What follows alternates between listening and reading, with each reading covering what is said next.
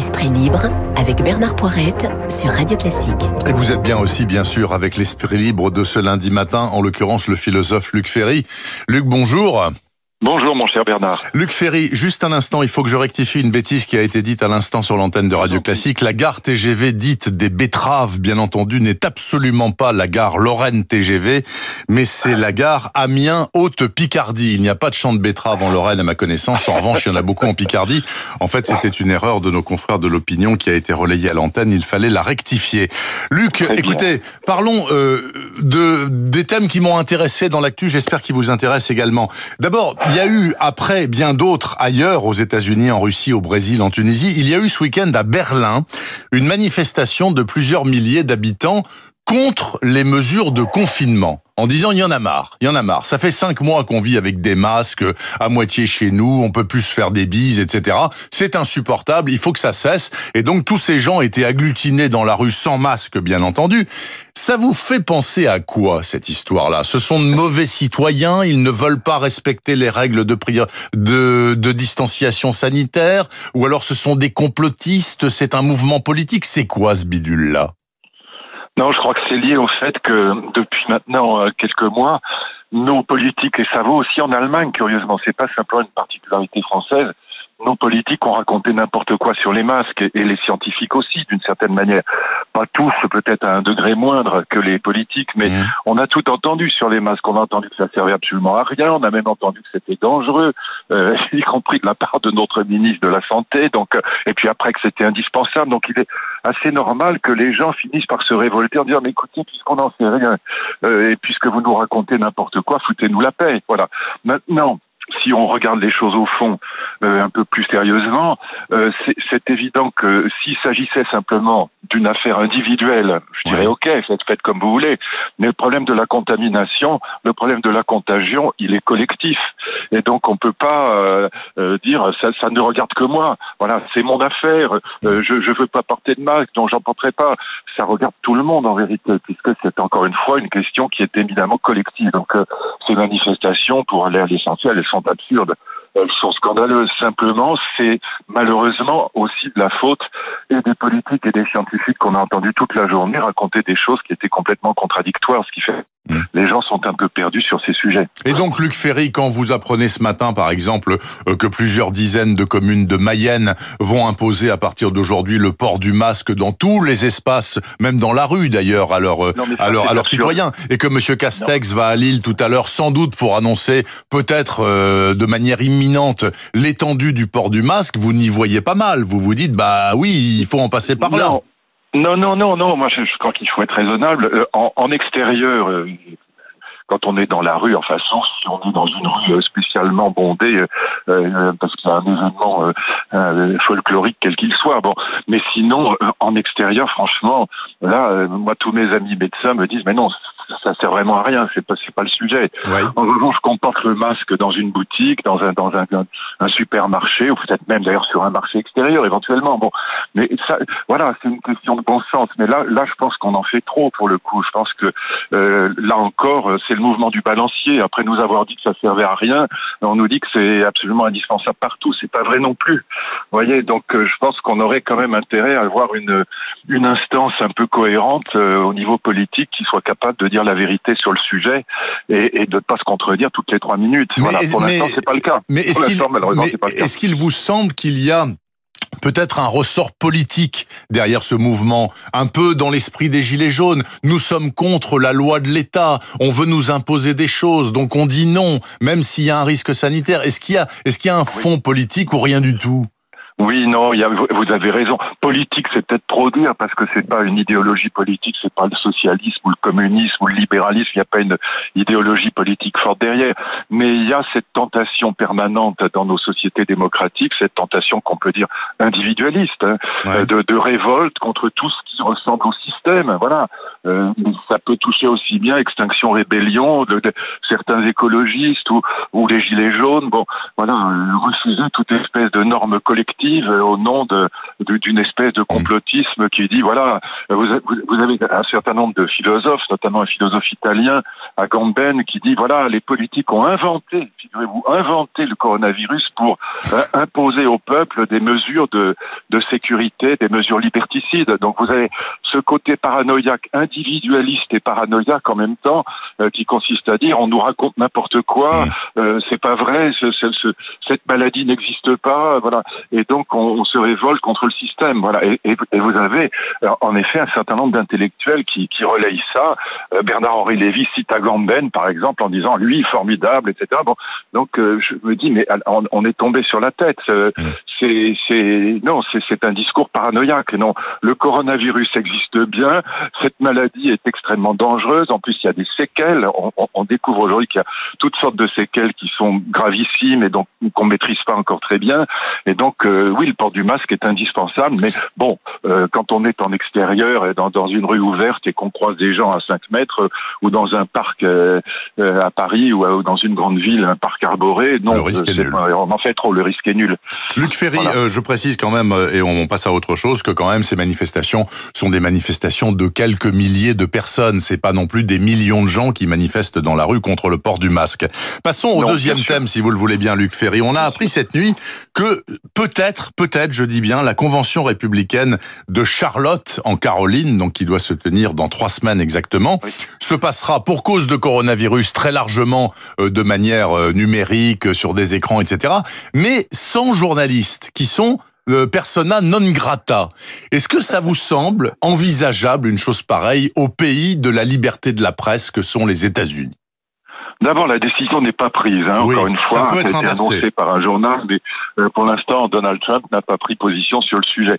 Mais, mais, mais, moi, ce que je vois derrière, mais peut-être que je me trompe, mais c'est comme ça que je le comprends, le mépris de, de, de Donald Trump pour la presse, il, il, est considérable. Et pourquoi ce mépris pour la presse? Parce qu'il sait très bien que dans son électorat, il y a une détestation des journalistes qui oui. est colossale. Oui. Et donc euh, dire bon, écoutez, la presse, on s'en fout, on n'a pas besoin de la presse, elle sera pas là, on communiquera nous-mêmes. Bon, voilà, au fond, envoyer encore un coup de pied aux journalistes au passage, je pense que dans son électorat, c'est plutôt bien vu, c'est bien ressenti, ça les fait rire, voilà. Mmh. Et donc, euh, voilà, je veux pas être désagréable, mais le, le métier de journaliste est un métier qui était extrêmement critiqué aujourd'hui partout, mais spécialement évidemment dans l'électorat de Trump. Et donc, je pense que laisser planer le doute, alors on verra comment ça se termine, puisque encore une fois, il n'a pas pris position, mmh. mais laisser planer le doute et puis laisser, euh, au fond, penser à son électorat que la presse, on s'en fiche, que c'est tous, tous ces gens-là, de toute façon, c'est des gens qui ne comptent pas, ça n'a pas d'importance, on les méprise, ils disent, ils disent que des mensonges, ils sont contre nous. Bon, voilà, je pense que c'est pas forcément mauvais pour lui. Est-ce que vous avez, enfin, je ne sais pas si vous vous intéressez à la Formule 1, Luc Ferré, mais hier il y avait le Grand Prix de Grande-Bretagne. Et bon, enfin, le, le fait est qu'avant ce Grand Prix, comme avant les précédents d'ailleurs, euh, les 20 et quelques pilotes engagés ont rendu hommage euh, donc à Floyd, donc ce noir américain qui a été massacré par des flics blancs à Minneapolis à la fin du mois de mai. Bon, c'est à l'initiative de Lewis Hamilton fortement euh, qui, depuis le début de la reprise du championnat de F1, dit il ne faut pas oublier que Black Lives Lives et que le racisme est un fléau endémique de notre planète. Est-ce que vous pensez que euh, ça a sa raison d'être dans le cadre d'un Grand Prix de Formule 1, comme d'autres manifestations éventuellement. On pourrait imaginer que n'importe quel concert ou que n'importe quelle séance de cinéma commence par un hommage aux Noirs du monde entier. Qu'est-ce que vous en pensez de, de cette chose Non, a, on, on, est dans, dans, dans le, à l'extrême pointe du politiquement correct américain. Bon, mais c'est pas c'est pas une nouveauté. Si vous voulez, chaque fois qu'une personnalité devient une personnalité mondialement connue, elle, elle a cette tentation. Donc c'est le cas de Lewis Hamilton. Hamilton qui est évidemment mondialement connu, elle a cette tentation de, de, de, ce, de, ce, de la posture morale, de la, voilà, ça, ça, tous le font, les, les acteurs tous ces tous ces acteurs, tous ces actrices qui ont signé une pétition absolument débile, euh, plus ou moins pilotée par Nicolas Hulot. Euh, c'est le temps du bonheur, c'est le temps de la gentillesse, c'est le temps de, de, de la nature, c'est le temps des animaux. Enfin, une série d'âneries absolument colossales. Bon, et, et, on a trouvé 200 people ultra célèbres dans, dans le milieu du cinéma, notamment euh, pour signer ce, ce, ce, ce, flot d'âneries absolument ridicule, bon, qui d'ailleurs a scandalisé à peu près toute la presse euh, euh, française. Bon, et donc voilà, il y a cette tentation moralisatrice qui existe depuis toujours. En l'occurrence, bon, le sujet n'est pas mal choisi. Hein. Ce qui est arrivé à Floyd est en effet assez immonde, et donc je comprends que Louis Hamilton ait cette voilà cette tentation là. Maintenant, la pression politiquement correcte qui s'exerce sur les autres, voilà, ça, ça, c'est pas ma tasse de thé pour dire les choses simplement. Mais alors, moi, en, en, voyant ce qui s'est passé au Grand Prix de Grande-Bretagne, j'ai eu le sentiment que le pouvoir de Hamilton est tellement important dans le monde de la F1 que tous les autres sont obligés de faire. Alors, ils le font comme ils veulent, ils mettent un genou à terre ou ils restent debout, euh, figés comme des bûches. Enfin, mais euh, s'ils ne le font pas, euh, ça va leur coûter quelque chose, clairement. Ah ben voilà, c'est la pression politiquement correcte et ça c'est en effet pas sympathique et voilà, si c'était encore une fois quelque chose de, de, un peu comme on en parlait tout à l'heure, si c'était simplement une question de choix individuel, je dirais c'est très bien, ça mmh. c'est tout à fait légitime et ça le regarde, mais cette pression qui s'exerce sur les gens pour rentrer dans le moule politiquement correct, c'est évidemment quelque chose d'insupportable. Voilà, moi j'entends bien vos questions, je pense qu'on on est sur la même longueur d'onde. En même temps, encore une fois, c'est c'est pas une nouveauté. Hein. Chaque fois qu'un un individu devient célèbre, il a cette tentation moralisatrice de ce poste, de la posture de, du donneur de leçons, de la, la posture du moraliste. Voilà, donc ça, euh, c'est encore une fois euh, une, une, des caractéristiques euh, majeures de la pipelisation de, du monde. Donc, ils peuvent pas s'empêcher dès qu'ils deviennent célèbres de, voilà, de, de signer des pétitions, hein, comme si signer une pétition était un acte grandiose. Luc Ferry, le quatrième et dernier thème que je voulais aborder avec vous, euh, c'est de la politique franco-française. On a appris que euh, Aurore Berger, euh, qui est députée La République en Marche, avant elle était un soutien actif de, de Monsieur Alain Juppé, mais enfin elle a changé de parti, est candidate à la présidence du groupe LREM de l'Assemblée nationale. Donc c'est la troisième candidate déclarée après Monsieur Castaner et après l'ancien président de l'Assemblée nationale. et donc, est-ce que vous pensez que parce que c'est Aurore Aurore Berger, qui est, qui est l'une des pétroleuses de la politique française actuelle, c'est une femme. Elle a des compétences, elle a, de la, elle a de la volonté, elle a du charisme, elle a de l'énergie. Elle a une meilleure chance de l'emporter face aux deux hommes blancs de plus de 50 ans. Là encore, j'entends le sous-titre de votre question. Non, je pense que paradoxalement, le fait d'être une femme aujourd'hui en politique est évidemment un immense avantage. Alors que c'était un inconvénient dans les années 50, c'est un avantage aujourd'hui.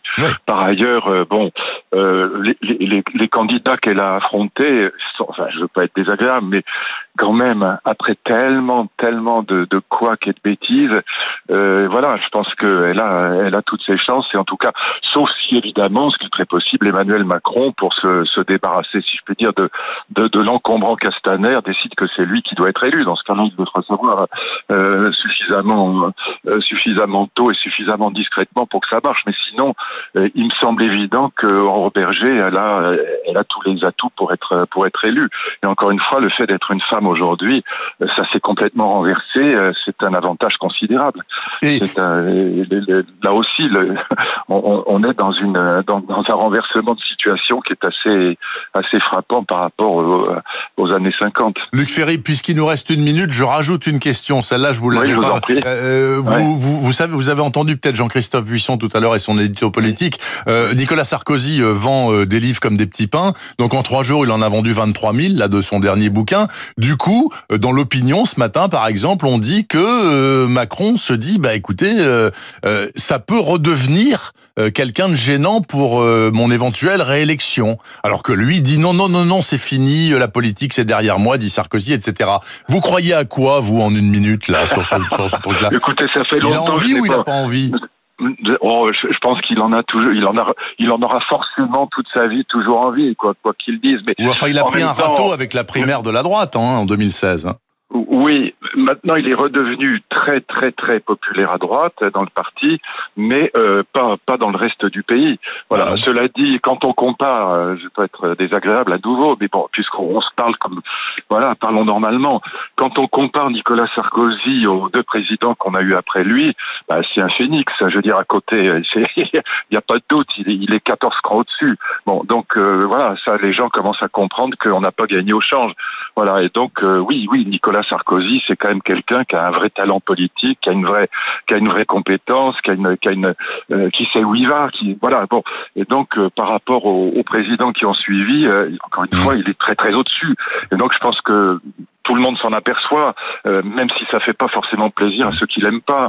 Mais il faut être honnête. Euh, bah, non, mais c'est vrai. C'est il a il a une dimension supérieure aux deux, aux deux suivants. C'est bon, bah écoutez, nous verrons bien s'il a envie, s'il a suffisamment envie pour se relancer dans cette espèce de marigot extraordinaire qui est une course à la présidentielle. Luc Ferry, l'esprit libre de ce lundi matin sur Radio Classique. Bonne semaine, Luc, et donc on se retrouve dans sept jours, lundi prochain. D'accord?